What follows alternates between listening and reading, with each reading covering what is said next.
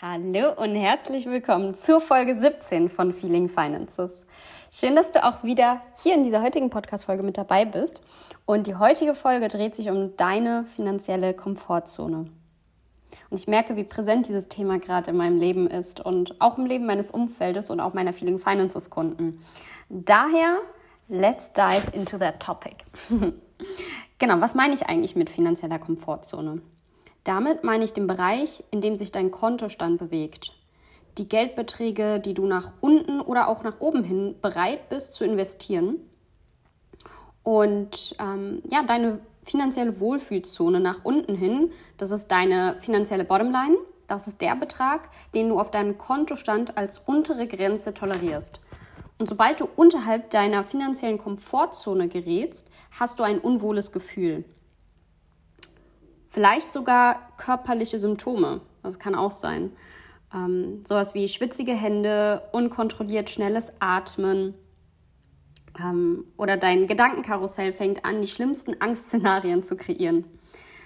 Und deine Obergrenze, sprich dein finanzielles High, ist der höchste Betrag, den du als normal bezeichnest. Der Betrag kann stark variieren für mich persönlich war das ganz früher vielleicht mal sowas wie 1000 Euro. Für andere ist es vielleicht 3000 Euro, 10.000 Euro oder sechs- oder achtstellige Beträge. Ja, also nach oben hin sind wirklich keine Grenzen gesetzt. Für niemanden übrigens. Das ist total meine Überzeugung. Und der Titel der heutigen Podcast-Folge ist ja, wie du deine finanzielle Komfortzone trainierst, um nachhaltigen Wohlstand aufzubauen. Doch bevor ich das mit dir teile, sollten wir die Intention dahinter klären. Warum solltest du denn deine finanzielle Komfortzone verlassen? Das ist etwas, was tatsächlich sehr wenige tun. Aber ich freue mich, mit dir heute genau darüber in diesem Podcast zu sprechen, um einen Samen in deinem Kopf zu sehen, der Potenzial hat, deinen Wohlstand positiv zu beeinflussen. Feeling Finances Reisende wie du wollen doch schließlich sicherlich mehr vom Leben als das, was sie gerade haben. Und ich weiß, wirklich, ich weiß von Herzen, dass du die Ambitionen dazu hast. So, und jetzt genug Motivation hier, bevor das zu einem TED-Talk ausartet. Lass uns weitermachen. Die Intention, deine finanzielle Komfortzone zu verlassen, kann viele Gründe haben. Und ich teile hier jetzt mal einfach mit dir zwei äh, Gründe, weswegen ich immer wieder meine Komfortzone nach oben, aber auch nach unten hin verlasse. Zuallererst mal zu dem finanziellen High. Also beim finanziellen High, was nach oben hin sozusagen der Geldbetrag ist, den du als höchsten Betrag in deinem Leben siehst. Das ist, glaube ich, selbst erklären, warum man das nach oben hin vielleicht ähm, ja, sprengen möchte. Ich persönlich habe eine große langfristige Vision und auch viele mittel- und langfristige ja, finanzielle Ziele. Und diese will ich halt nicht irgendwann erreichen, sondern am besten so schnell wie möglich damit ich einfach so viel davon habe wie möglich. Macht voll Sinn, oder? und dafür benötigt es nun mal Cash. Und auch nicht ein wenig, sondern eine Menge Cash. So. und statt mich also durch meinen Kopf nach oben hin zu limitieren, arbeite ich lieber daran, meinen Kopf darauf zu trainieren, neue Standards nach oben hin festzulegen. Mic Drop Moment, oder? und zweitens, die finanzielle Bottomline ich unterschreite regelmäßig meine finanzielle Bottomline, welche sich übrigens auch mit der Zeit immer wieder erhöht hat. Also ganz früher war es vielleicht mal 50 Euro, wenn das auf dem Kontostand äh, zu sehen war, dann hat es bei mir angefangen, dass ich schwitzige Hände bekommen habe. Ähm, es können auch dann irgendwann dreistellige Beträge, vierstellige Beträge werden. Ähm, und egal, wo deine finanzielle Bottomline liegt, ähm, das kann körperliches Unwohlsein in dir auslösen. Und genau das ist der Punkt. Dieses Unwohlsein bringt mich persönlich als Macherin in die Umsetzung oder in den Umsetzungsmodus. Ich kreiere also bewusst eine finanzielle Schmerzsituation, indem ich beispielsweise eine größere Investition, die für mich persönlich einen finanziellen Return on Investment haben wird, und das weiß ich definitiv vorher auch, oder bin überzeugt davon, sonst würde ich das nicht ja, investieren wollen. Ähm, genau, also dass ich beispielsweise eine größere Investition tätige, um dann das Prokrastinieren vor Dingen, die mir Angst machen, aufgeben zu müssen. Denn das Unwohlsein meines Kontostandes ist größer als meine Angst, neue Dinge anzugehen. Und das nutze ich bewusst zu meinem Vorteil aus. So, wie kannst du jetzt nun trainieren, diese finanzielle Komfortzone zu erhöhen? Du kannst dich im ersten Schritt öffnen für ein höheres finanzielles High.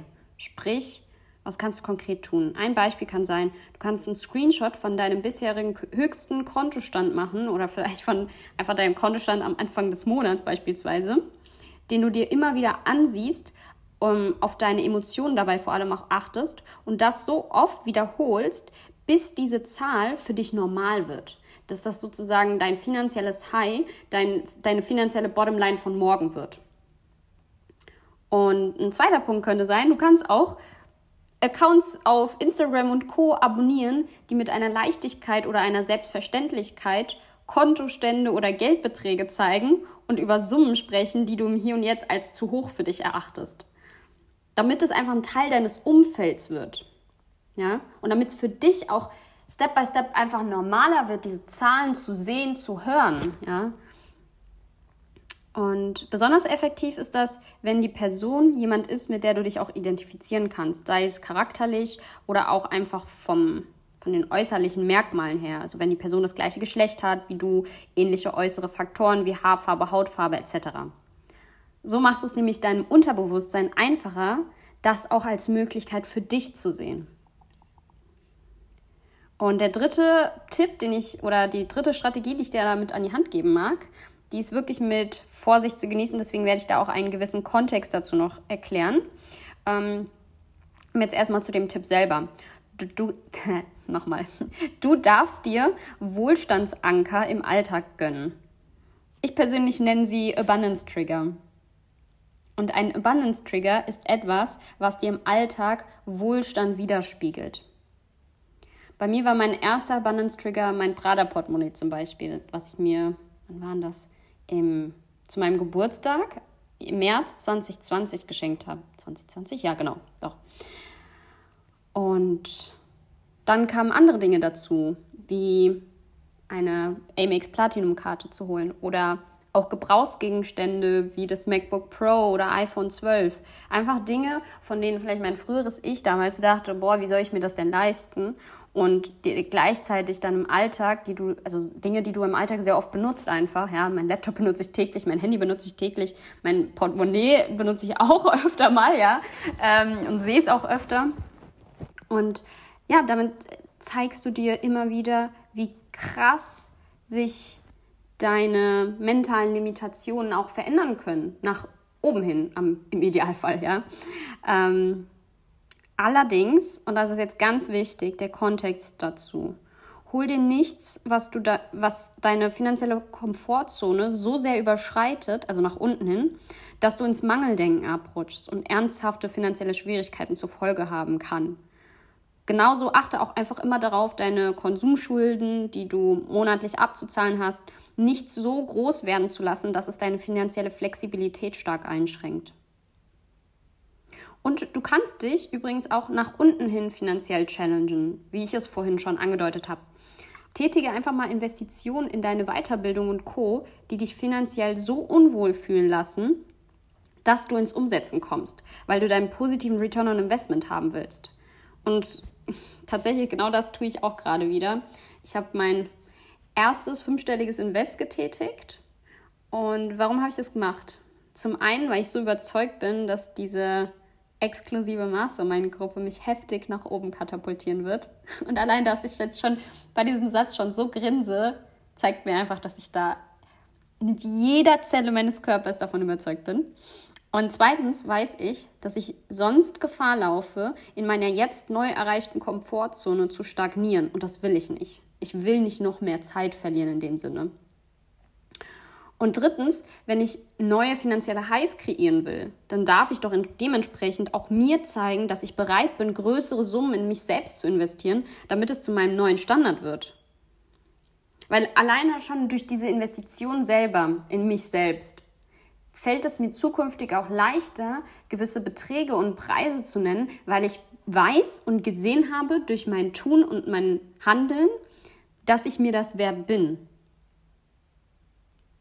Und viertens ähm, ist das wieder ein massives Zeichen ans Universum, dass ich bereit bin, die Dinge zu tun, die mein zukünftiges Ich tun würde. Und zwar schon im Hier und Jetzt.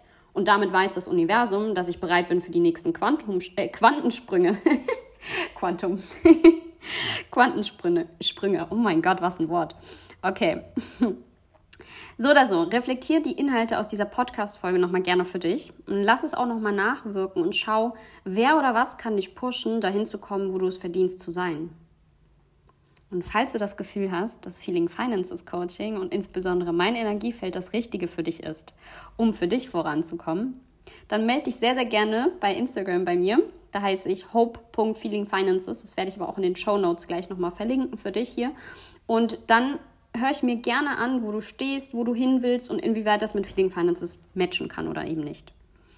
Und falls du noch nicht weißt, was das Feeling Finances Coaching alles beinhaltet, hör dir sehr, sehr gerne Folge Nummer 7 an. Dort gebe ich dir mehr Einblicke. Ansonsten freue ich mich über Feedback, Fragen oder Themenvorschläge, ähm, sei es zur heutigen Podcast-Folge oder eben auch Themenvorschläge für zukünftige Podcast-Folgen. Gerne einfach mir eine Insta-DM schreiben. Ganz simpel, ganz easy. Ich verlinke dir, wie gesagt, alles in den Show Notes und dementsprechend sage ich jetzt erstmal Danke von Herzen, dass du hier bei der Feeling Finances Podcast-Reise mit dabei bist. Ich weiß dich sehr zu schätzen, fühle dich umarmt und einen wundervollen Tag dir noch. Bis dann.